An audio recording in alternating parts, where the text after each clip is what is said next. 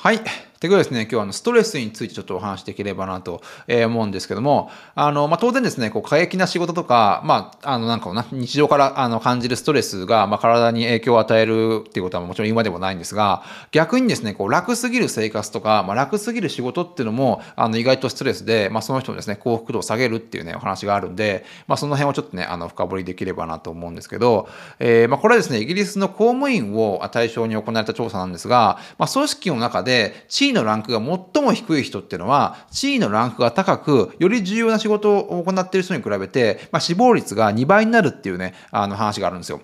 で、実際まあその、なんでしょうね、実際こう、あの、普通の考えでは、あの、組織の上にいる人の方が、なんかね、あの、いろんな仕事のプレッシャーとかあって、あの、ストレスを感じやすいって思ってる人多いんじゃないかと思うんですけど、まあ実際、まあそれも多分事実だと思うんですが、まあ実際ですね、あの、地位の低い人、まあランクがすごい低い人も、あの、意外とね、あの、楽な仕事をしてるように見ええて、意外とストレスを感じてるっていうことがあって、まあ実際こうね、ストレスが2倍になるっていう調査が出てるんで、まあこれはちょっとね、あの、意外なんじゃないかなと思うところもあるんです、あると思うんですよね。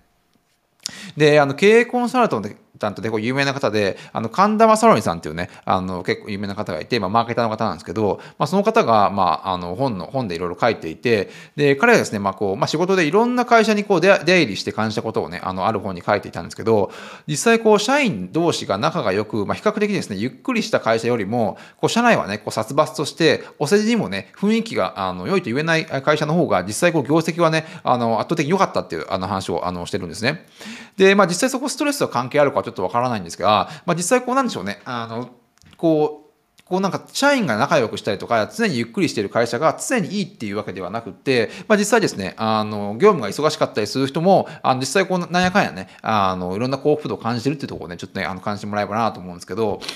で、まあ、こうアーティストの分野とかでも、例えばこうスラムダンクを書いた井上貴彦さんとか、あのジブリのね、宮崎駿さんとかのドキュメンタリーを見てみると、まあ、実際こうね、本当にこう納得がいくものを作れずですね、こうストレス三昧の生活をね、送っているのがね、こうドキュメンタリーとかいろいろ書かれていたりとか、あの、ハリー・ポッターを書いたね、JK ローリングとかも、まあ、シングルマザーで、まあ、子育てをしながらね、あの、ストレスが多い中でね、こうずっとね、ハリー・ポッターを書いていたっていう話なんかもあるんで、実際こうなんかね、あの、ストレス自体が、まあ、もちろん悪いようには思われてるんだけれども、まあ、常に、常にね、こうストレスが全て悪いってわけじゃないってことですね。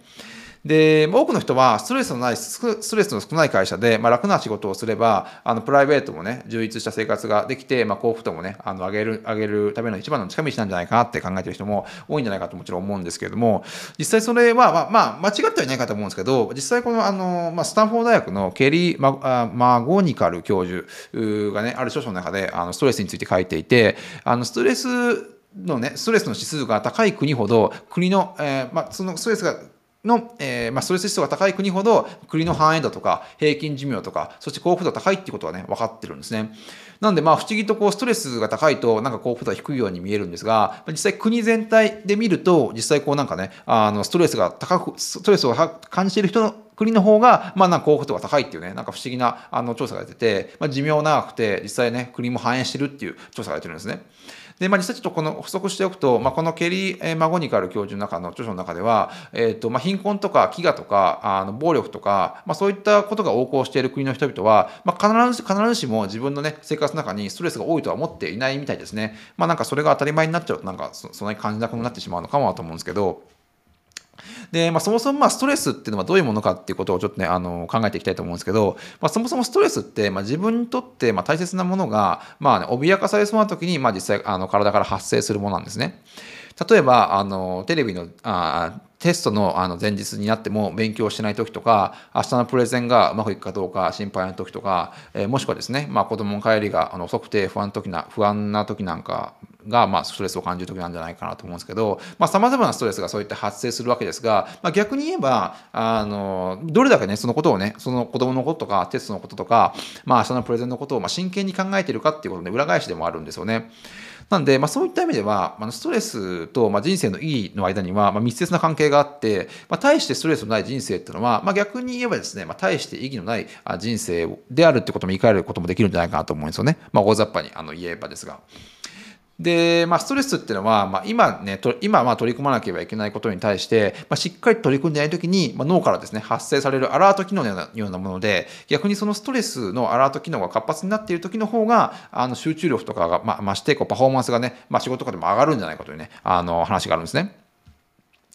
で、まあ、よくオリンピック選手なんか、まあ、オリンピック選手とかのね、まあ、出る競技なんかを見ていると、こう一流のアスリートっていうのは、本番の直前になると、あの意識意識をね、集中させた目つきをして、不安げなね、こうなんかすごい不安げなああの顔をしてるアスリートってほとんどいないんですね。もちろんそのあのオリンピックとか見ていてもみんなこうなんかもう本当にこうあの試合前っていうのはこう集中した感じになってるんですけどもまあところがですね、まあ、一般まあ比較的一般の人たちが参加するマラソン大会とか、まあ、僕も結構参加したりするんですけど、まあ、そうするとやっぱ多くのランナーが本当に自分はねあの完走できるのかっていう感じでこうなんか不安げな感じでこうおどおどしてることが結構あの多いんですよね。で、ここがやっぱりこう、あの、まあ、一般のランナーと、まあ、プロの、あの、まあ、アスリートの結構違いなところで、で、これはまあ、一流のアスリートが本番前にストレスを感じないっていうことではなくて、あの当然ですね、一流のアスリートでも、あの、本番前にストレスはがっつり感じるんですけども、で、まあ、一流のアスリートがあの、まあ、一般の選手と何が大きく違うかっていうとストレスを本番で、まあ、有効に活用する方法を知ってるっていうところなんですね。で、まあ、これはですね、あの水泳で一流の選手と平凡な選手を対象に行われた調査なんですけれども、あのこの調査によると、まあ、なんでしょうね、水泳に関しては一流の選手も平凡な選手も、まあ、試合前にはですね、両者とも同じような緊張を緊張を感じて、まあ、ストレスをね、あの感じる傾向にあったということですね。なんだけれども、まあ、大きく違った点っていうのは、あのまあ、普通の一般的な選手っていうのは、ストレスを無視するものだと考えてたのに対して、一流の選手っていうのは、ストレスから生まれる感情は、自分の能力、自分の能力以上のものを発揮させる、まあ、手助けになるものだとあの考えたらしいですね。で、まあ、自分はワクワクしていると。自分は常に興奮状態にあるってことを、まあ、あの、ずっとね、言い聞かせていて、まあ、ストレスをですね、まあ、なんでしょう、こう、自分の能力以上のものを発揮する、まあ、一つのね、あのリソースとして使っていたっていう、この調査が出ていますね。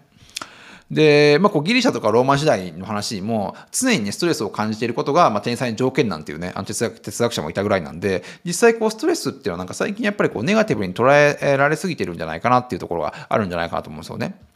で、まあそういった意味では、あの、芸術家がね、あの、才能を伸ばそうとするときに、才能を伸ばそうとするときとか、あの、実際こう挫折とか絶望っていうのが、あの、本当にこうなんか発想の、まあ、よく言ったら具材になるんじゃないかなと思うし実際そうなんかこう芸術とかの分野でも不景気に不景気不景気の時っていうのは本当にこうねいい芸術が生まれやすい時期っていうことも結構言われてるんで結構やっぱりこうストレスと、まあ、こう芸術っていうのはある意味こうね、まあ、ストレスとクリエイティビティかなストレストレスとクリエイティビティっていうのは結構なんかねあのお互いのなんかこうなんでしょうねあの良い関係にある時もあるんじゃないかなと思うんですよね。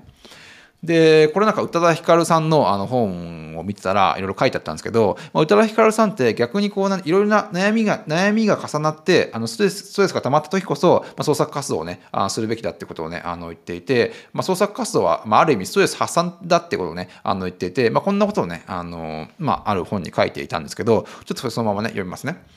えー、自分のことが分からなくなったり、人生に悩んでも、悩んでもやもやした気持ちがたまることもあるだろう。あそんな、そんな行き場のない不安やストレスを遊びや酒飲み、酒を飲みまくったり、女遊びをしたり、えー、カラオケで歌いまくったり、えー、バッティングセンターで発散するのもいいけど、えー、それらはその場しのぎの逃避でしかない。いくら体が疲れても、なんか、なんだか疑問残んない？えー、もやもやをもやもやを振り払振り払うためのたった一つの方法は、例えば歌を作る、文章を書く、えー、写真を撮る、絵を描くといった創作活動なんではないか。それもまた、あまた逃避の一つではあるけれど、やみくもにエネルギーを無駄遣いするのとは大きく違う。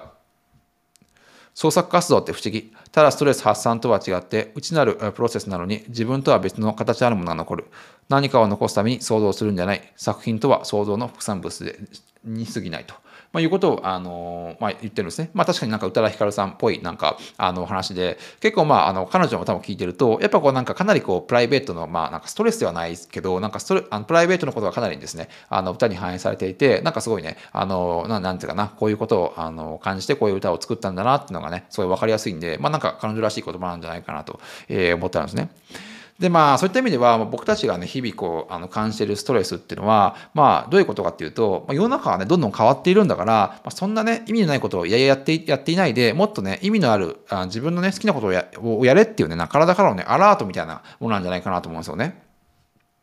で、これまあカリフォルニア大学バークレー校のネズミを使ったあの実験なんですが、これネズミにあの、まあ、ストレスを加えたところ、体からですね、体から今まで存在しなかった新しい細胞がね、あの生まれたってことで、やっぱこうストレスを与えることによって、まあ、体もですね、なんかこうあの反応して、何かこう新しいことをね、やろうっていうことなんかね、動きを示すんじゃないかなと思うんですよね。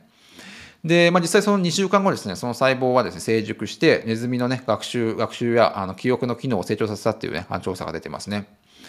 で、なので、多くの人は、ま、忙しい毎日の日々から解放されて、ストレスのないね、生活を送れたら幸せになれるっていうことをね、まあ、多くの人は考えてるんじゃないかなと思うんですけど、まあ、実際はですね、まあ、その逆っていうことも言えて、ものすごい忙しくて、あの、幸せな、ものすごい忙しくても、あの、幸せな生活をね、送ってる人ってやっぱたくさんいることを忘れちゃいけないと思うんですよね。あの、もちろん、まあ、楽するのも重要なんだけど、実際まあ、楽になって全て仕事しなくてもあの生活できるようになったとしても、まあ、やっぱ実際こう楽になったら楽になったで、まあ、いろんなねあの苦しみもあると思うんで一概にやっぱそうとは言えないっていうことですね。で、まあ、もしですね、まあ、幸福幸福の幸福っていう言葉の反対があるとすれば、まあ、それはね不幸ではなく退屈なんじゃないかと思うんですよね。で、ストレスを感じることがない人生っていうのは、やっぱ大切に思うことが存在しない、まあ、意義のないま人生なんじゃないかなと僕個人的に思うんで、やっぱこうストレスをですね、あんまこうなんかネガティブに考えず、まあ、いいことに捉えて、なんか、なんか自分のね、あの持っている以上のね、能力をね、出せればいいんじゃないかなと思うんですよね。まあ、なんで、まあ、ストレスっていうのはね、まあ、意義のある人生にはね、絶対必要なもんじゃないかなとね、個人的には思いますね。